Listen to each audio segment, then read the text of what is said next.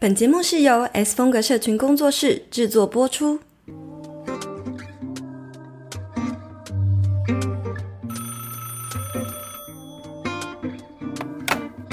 ，Hello，听得到吗？有声音吗？喂喂喂，有，Hello，我是青椒。嗨，我是 S 边。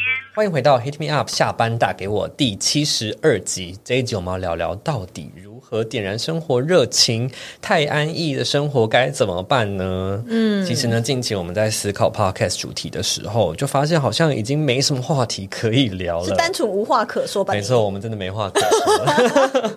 对啊，有一部分的原因是因为好像对当下的现状好像已经很满足跟安逸，或者是没有遇到什么太 big deal 的问题。当然，当然这算是好事啊，但也会想说，呃，这样是不是会逐渐失去对生活的一些热情啊？然后，如果你最近跟我们一样有这样子的感觉，或者是你认为生活就是上班、工作、下班耍废，那你就可以听听这一集我们聊的内容。对啊，以往我们就是会想要录 podcast，就是因为觉得说，好像可以从我们人生中的一些问题，或者是遇到的一些经验来发想，但是。最近就真的没什么事，然后就觉得好像这样也不太行。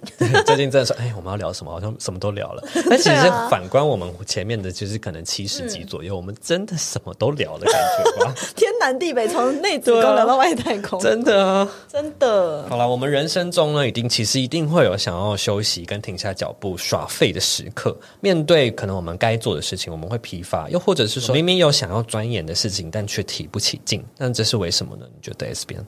我先来分享一下我自己的近况，哈，就是以我个人而言，就是为什么我们无话可说，就是我觉得目前我自己的状态呢，并不是像你说的那样什么提不起劲啊，对生活没有热情啊，然后不想要尝试什么新新鲜的东西，不是，我觉得反而是因为我们工作室有很多事情都上轨道，嗯。对你自己也有观察到，然后比如说像有很多事情，我们本来就已经都知道哦，接下来会发生什么，既定的 SOP 是啥，所以其实我们呃省下了很多过往我们必须要一直重新讨论、重新动脑。我们以前就是在私讯里面非常需要高度的一直在就是。brainstorming，对对，那或者是重新烦恼的一个过程，这个地方呢就缩减下来。所以其实我们后来就是已经简化到很多事情呢，其实只要跟既定的流程照着步调去执行就好。因为那个最痛苦的那一年，或是最 最就是高度动脑那一年，我们已经度过了。然后前期已经把这些制度都建立起来，所以上手之后，我发现呢，就是我们两个都多了蛮多时间，可以再去可能更回到生活，或者去思考说，哎，那我们生活还可以怎么样再更有趣？对，那因为多了很多时间嘛，所以就反而是一时之间突然就觉得说，哎，那我还可以尝试什么？一时之间还要再重新的去想想关于生活这件事情。突然觉得好像，哎，怎么是没有什么事情要做的感觉？是不是？对 对，就只是按照步调做好，然后我就，而且也对于时间规划，我们都拿捏。算是蛮上手。一开始你就是还跟不太上，对，会觉得无时无刻好像都一直有事情要有事情要做，对对。但是因为现在我们都很清楚要怎么知道分割一天下来的时间分割，所以当如果你上手，然后时间分割很完整，你就会多突然多很多时间。所以并不是一种失去热情，而是说我们多了更多时间去思考生活这件事。不过回过头来，你刚刚问的问题就是说。一般大众为什么会对该做的事感到疲乏？嗯，我觉得比较多的是因为观察下，是因为多数人他们从事的一些可能工作，或者是不是可能比较倾向于劳力或服务类，或是比几乎他都是比较疲乏性很高，嗯，然后重复性非常高的一个工作，嗯，他不需要动动脑，或者是不需要一直接触新的人事物的时候，他会开始疲乏。对，所以就会提不起劲去钻研新的兴趣。那我就在想说，为什么多数人那会对于就是钻研新的兴趣这件事情，会觉得好像？嗯，想东想西，然后一直没有办法开始。我觉得啊，我观察到是多数人呢，他们对于兴趣这件事要求非常严格。对你没有观察到吗？所以你不觉得有一些人，他们就是觉得说，哦，我学这东西一定要派上用场，一定要能好用。然后我学到这个东学这个东西呢，就是一定要 CP 值高，所以 CP 值高就是要有投资报酬率。比如说我花了这个钱，我一定要这个学到的东西是能够帮助我的工作、帮助我求职、帮助我赚钱，我才要去学。那多数的人他在呃钻研性的兴趣的时候，他不是以放松，或者是以疗愈，或者以真的我自己想为目的。嗯，对，毕竟已经谈到要花钱，然后他们就会想很多。或者是有没有可能像是看书的时候，感觉一定要看到一个。对我有帮助的东西，对一个知识点或者什么的这样子。对他对这本书或者是对这个兴趣有高度的一个期待。那如果你对他有一个特定高度的期待，你就没有在享受这个过程啦。我自己本身是这样觉得，那你觉得呢？我觉得我回顾我自己的人生，我好像会有一些周期性的 depress，就很像月经，对对对，就好像会有这种时刻。你不是日经吗？你每天都在生气？不是日经，就是好像是会连那种放松娱乐性的事情，不需要力气的事情都。都懒得做，然后我我现在回想起来，好像有点像，你知道 M P 是什么吗？我知道，就是 Magic Power，对，很像 M P 耗光了的感觉。你知道，不是血量，而是那个 M P。然后，当你的人生一直在消耗 M P 的时候，你很快就会处于一个耗干的状态，然后就是会变成那种缺乏热情。你有研究过为什么自己会有这个周期吗？我没有研究过，是你是跟着月圆走，就是我还在，我还在探索我的子宫到底在哪里。然后呢？我就觉得说，应该是因为这个我们看不见的 M P 在消耗了那些体力啊，那些真的会让我们疲惫、想睡觉的东西，那是耗的是我们的血量。可是有某种东西是在耗着我们的精神的力量。所以近期是什么耗耗你的精神力量？你跟我一结巴嘴巴那边？我觉得张张开开都在讲什么啊呜啊！不是因为我看到，我突然在想说，哎，我好像不在说我，我我现在也没有这个状态。大众对对对，我在想那个状态应该是这样。因为我前面有分享自己的近况啊，那你没有分跟大家分享？我觉得哦。因为我觉得我现在的境况是是像 S 边讲的，就是工作上面大部分东西已经我们类似是不是？我们已经可以看到可能下个下个月要做的事情，然后这个月就可以先处理处理处理，这样慢慢处理过去，所以不会有那种太手忙脚乱的感觉，一切都是呃知道对有在规划路上，然后的确现在就有很多的更多的时间可以去安排自己平常要可以。去尝试的事情，但同时又因为最近还是因为有那个疫情的关系，你又还是不能去，也不能够真的轻易的安排挑战，所以我觉得那个现在对我来说是一种冲突的感觉，是在这边，是应该跟现状跟。想做的事很多，可是大环境有一些限制。对对对，嗯，现在对我来说比较像这种感觉。你会不会身边有那种想做什么就立刻去做实践的那种热情派，或者是有没有相反过来是想做什么，明明有想做的东西却不缺实践的软烂派的朋友？你可以各举举看他们身上看见什么原因。哎，我思来想去啊，那个热情实践派，我只想得到我自己，只有你一个人，是不是？因为我说实在，我身边就举凡我在嗯。好，所以我台湾认识的朋友，就真的大多数的人，他们还是会比较卡在。我觉得他们不是软烂，绝对不是，他们是反而是非常努力的在过他们的人生的人。可是也因为就是非常的努力，所以在很多事情上来讲，他们会比较想要专心在某一个点。然后去去努力的做，比如说在现在的工作好好的生根，好好的耕耘。那他呢，可能当然他心里也会有很多像我很想要做什么，很想要做什么。可是他会因为屈服于现实的框架或现实的层面，他就觉得算了算了，那就不要好了。比如说我有一个朋友呢，他已经说了很多次，就是从好好几年前就一直在讲，他搬到日本去，然后他去日本打工度假。那拖了两三年之后呢？结果就是因为可能工作上为什么会拖嘛？就因为工作他觉得说啊，算了，我还是不要放弃我的工作好了。然后或者是已经离职了，他又紧接着赶快再去找下一个工作，因为他会有这个金钱的恐惧，所以他也没有想说给自己放个假，gap year，然后去日本一下也没有，反正就一直这样拖拖拖拖，就两三年，结果他那个岁数也过了，也不能够再申请这个打工度假，因为打工度假有一个年纪对年纪的限制，所以就会是这样子，大多数的人会是。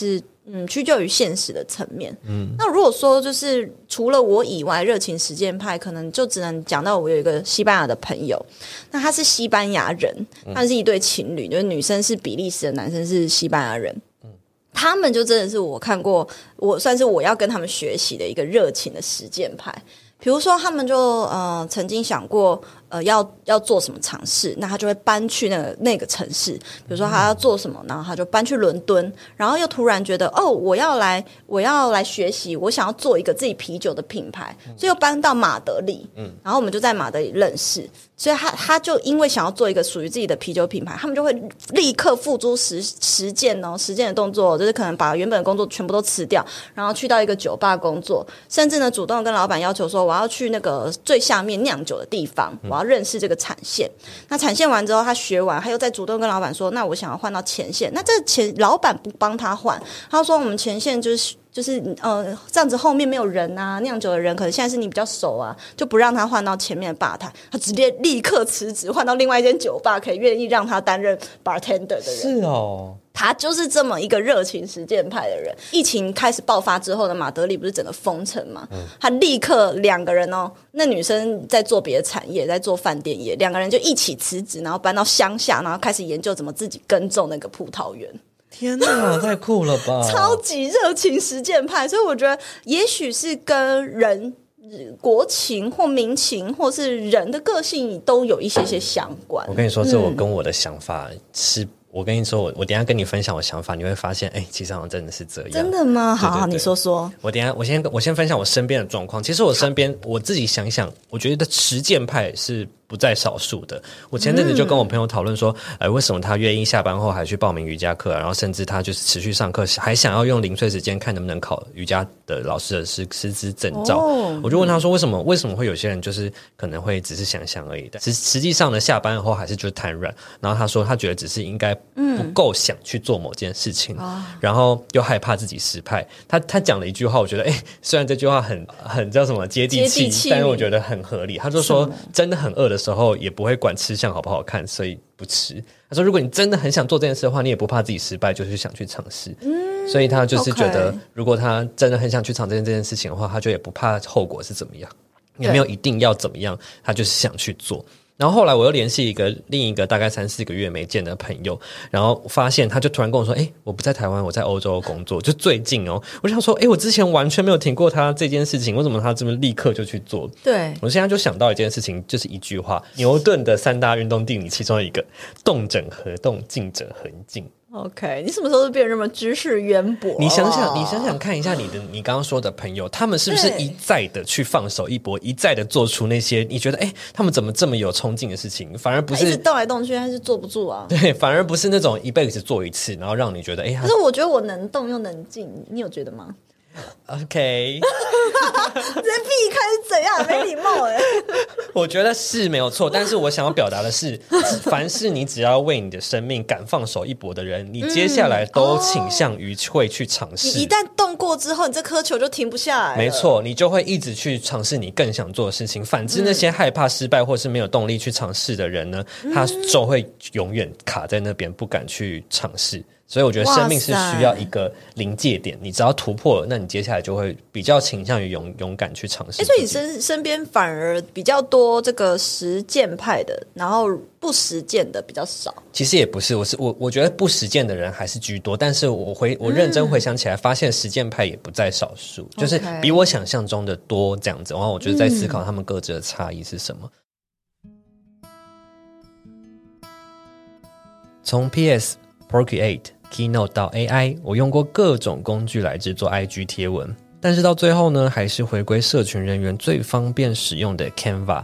我是 S 风格社群工作室的视觉行销 Matt，同时经营品牌与个人品牌双账号后，我总结出了十五堂 IG 视觉行销设计课，要来帮助设计小白找出独特的自我风格，运用我独创的模组化视觉编排法，优化制图效率，并从视觉行销的角度。将美感与互动转单一手掌握，现在就点击下方的资讯栏，立即开始上课吧。对，然后我刚刚前面就是有讲到说，就是刚那个动者和动，静者和静嘛。其实我接下来也会去分享更多，那要怎么样找到自己突破临界点的方式？我们先回到突破临界点，没错，听起来好像很很像很中二的一句话。对啊。好了，回到我们身上啊。如果假设我们遇到这种，呃，可能生活提不起劲，或者是找不到目标，想要重燃生活热情的话，通常我们会采取的第一步骤是什么？你先分享你的好，我觉得你的比较就是值得分享，是不是？因为我觉得你可能 不知道这到底什么意思，因为我没有什么生活没有热情的时候，我知道，没有，没有，没有，我是也有东西可以分享的。OK，好，我觉得。我觉得第一步骤可以做的就两件事情，第一个是觉察，第二个是重返平静。为什么呢？我觉得觉察自身状态，我相信听完这一集的前半段，大家多多少少应该会知道自己是不是处于这样子的阶段。要怎么样重返平静呢？如果继续把它想象成 M P 在持续消耗的话，我觉得首先你要先把这个持续消耗的状态给去除，有点像止血的概念。我觉得可以花一个周末啊，或者是两三个周末的时间，放掉所有顾忌，想躺就躺，想疯狂追剧就追。就真的你要软烂就软烂到底。对，你想干嘛就干嘛，然后告诉自告诉自己。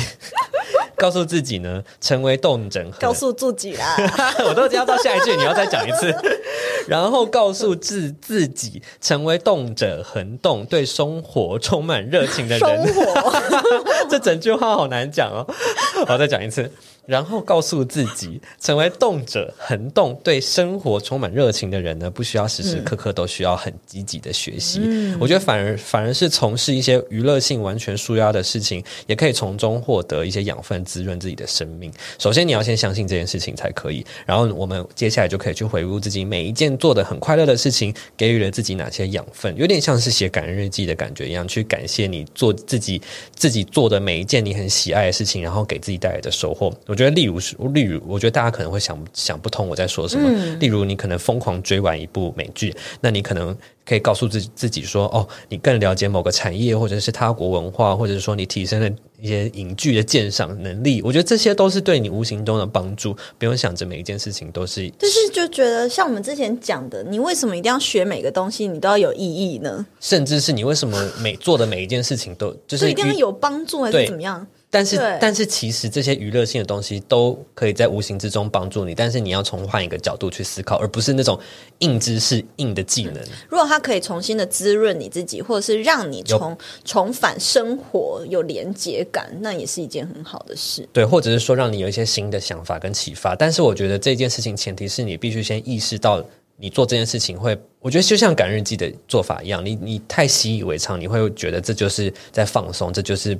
这就是没有对我有什么实际的帮助，所以你要自己去思考。说，是不是听到这边听众会有一个考量点，就是说，那如果一一直软烂，它就起不来了，怎么办？我觉得这是第一步骤，止血的步骤。我觉得你要先，如果你就是会提不起劲的话，你要先知道，你你做的每一件小事都可以滋润你。嗯，这是我觉得止，这是先了解对止血的第一步骤。那接下来我我会再去分享，那要怎么样重新安排自己生命的挑战，这样子。嗯，那也是别人觉得呢？第一步骤你觉得会是什么？哦，第一步骤的话呢，我我自己本身呢，因为你刚刚已经讲的很好，什么觉察，然后先自己先重新的找回你对生活的连接感，或者是你想放松就任意放松。对我自己的第一步哦，我是分享我的概念，我会做什么？我先分享，我前阵子真的有很 depressed 的时的时期哈，我可能没跟你分享过，因为我怕我讲出来你会吓死。有啊，你不是就是那个吗？抽烟喝乱讲，这不是吗？你怎么误导大家？好不好？才不是！我是说，我当我那时候很 depressed，是不知道可能是月圆的关系，还是什么星象，然后都影响我自己的情绪。月亮，月亮哪里无辜啊？我有在，我有分享过，就是人体你有百分之七十的水分，所以你看地球也是一样，大部分都是水组成的，它会随着这个月亮的这个月相。嗯，对，有这个，所以我们也会有这样的情绪的潮汐，所以你会跟着月亮有一些变化，尤其女生就是更容易，我觉得这是很正常的。可是我那时候 depressed 到，就是大概五月的时候，我真的有一个过程，是我觉得我每件事情都做得很好，然后而且是因为这件事情，然后觉得 depressed 什么啊，然后我就会觉得生活没有挑战性，我就突然想要毁了现在所有做的一切。就比如说变态，好病态哦，就有点像，就有点像小孩子那时候真的。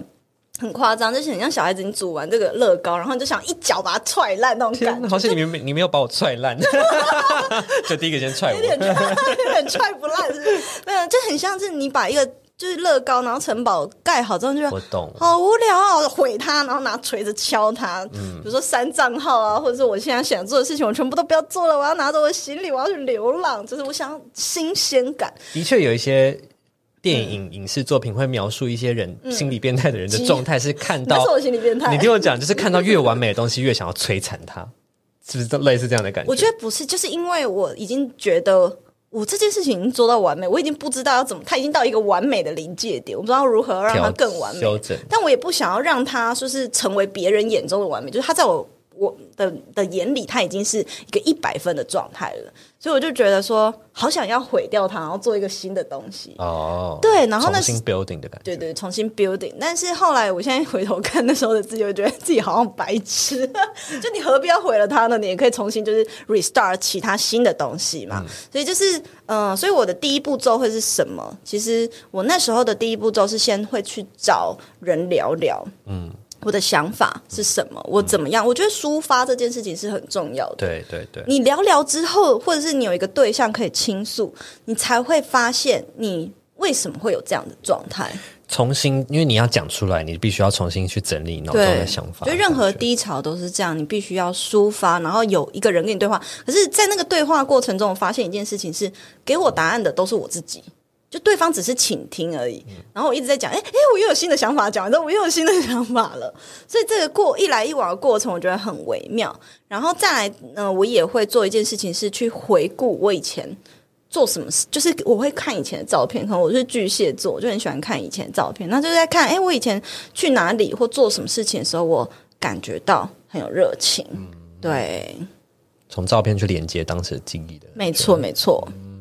好，那这是我们的第一步。那接下来我们就会分享说，那我们接下来应该要如何去给自己的生命重新安排一些挑战，或者是应该要从什么面向去着手安排呢？我先分享好了。刚前面有讲嘛，动者很动，静者很静，还是回到这个上面。我觉得你会觉得，哎，我想要安排自己的想要新的挑战，会觉得有巨大的困难，有一个门槛，会觉得我跨不过去，然后从你就会宁愿选择下班继续瘫软。但是呢，大家要知道，这个困难并非是一个线性递增，无限到一个最高处，它其实是有一个你知道最大的静摩擦力。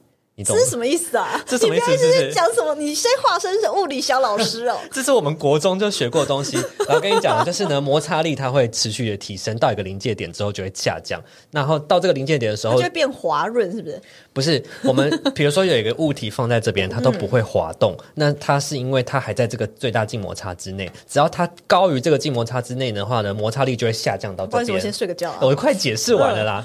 高于这个之后，它觉得摩擦力就会反而会下降到这里，它就会变成一可以一直在滑动的一个状态。是哦，所以呢，什么情况啊？我这就是我，我跟你说，我还有事先找好图，因为我知道你一定不知道我在讲什么，就是这样。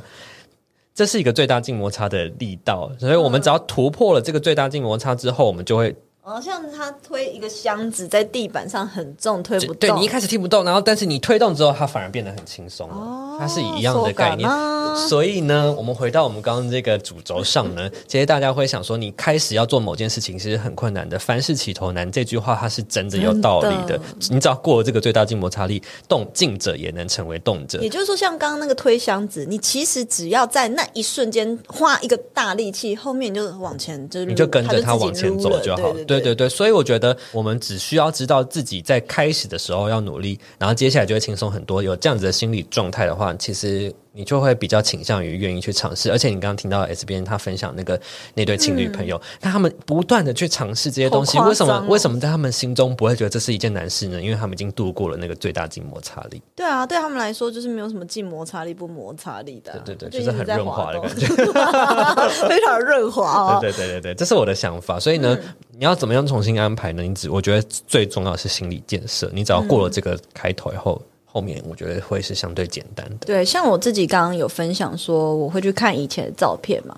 那我就有发现说，我自己很喜欢在呃，我自己可能对于生活充满热情的时候，是去体验新的文化，或是跟不同的就是新鲜的人事物交流的时候。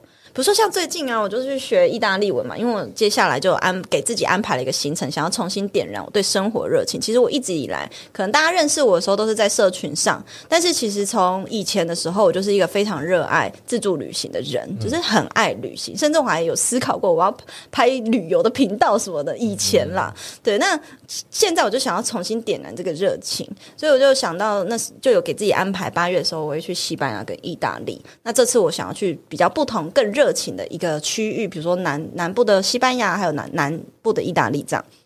那所以我就开始想要做这个，想要学习意大利文。那因为我会想要学这件事情，是其实我从以前就一直很想学，可是我都靠自学，靠自学的时候就觉得好无聊，没有一个持续的动力。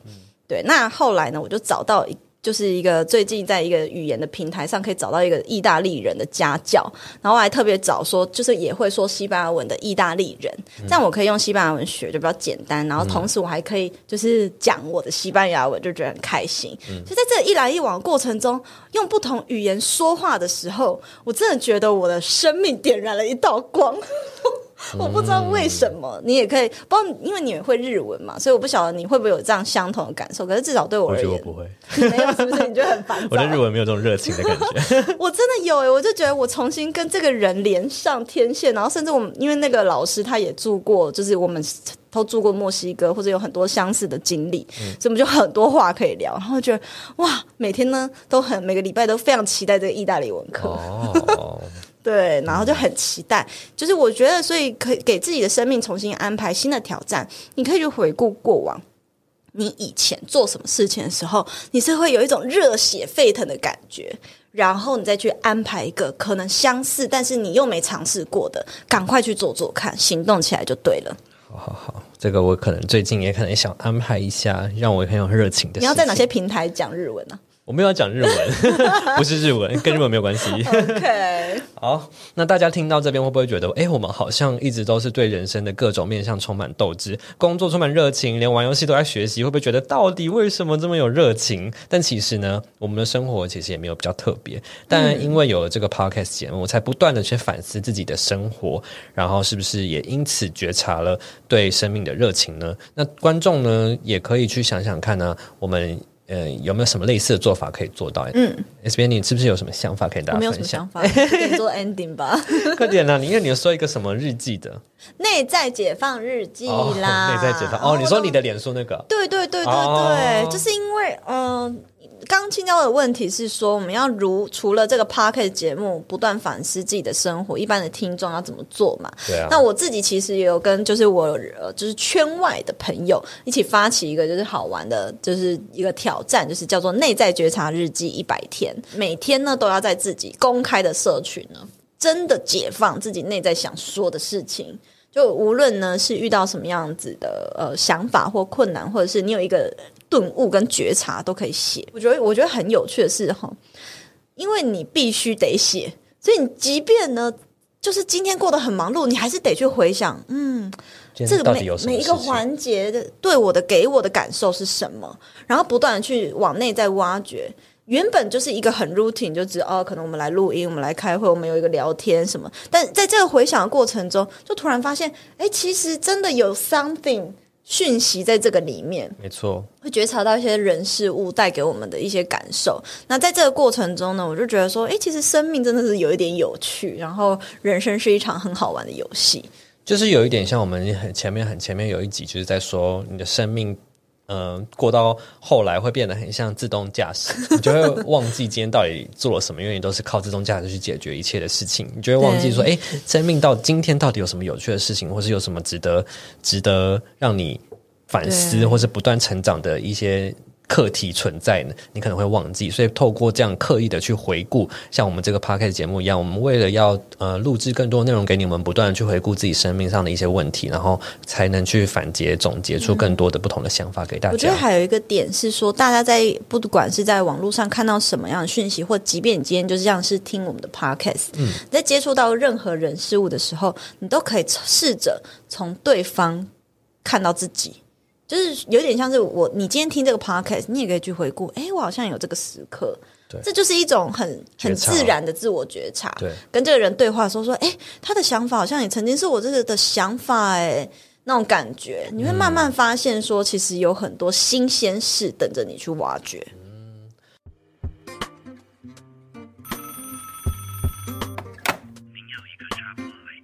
好，那我们最后呢？我在现实动态有问大家说，如果下班后有很想去做、很想去尝试的事情，你通常是哪种人呢？A. 马上着手安排，对于想做的事情充满热情；B. 想归想，还是会提不起劲，没有太大的热情。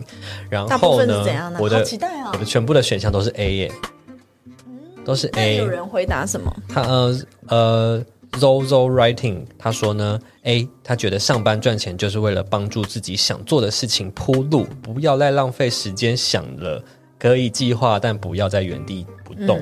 还有一位粉丝他说呢，A，当做压力解消压力解消的出口，不过呢，续航力未必很强，所以呢，就是大家不用逼自己一定要做到什么样的高度，一定要去做了这个兴趣，一定要学到什么事情，你就去尝试就对了。没错，没错。最后我再分享一个，他是 Z Z 采儿，他说呢，人生苦短，及时行乐，他是选 A，他是愿意去尝试。好，听完这一集呢，不知道你大家大家有没有对这一集有什么样的想法跟反思呢？如果你对这一集有任何想法呢，非常欢迎你五星评论评论留言告诉我们，或是分享到现实动态跟我们分享。那我们下期再见喽，拜拜。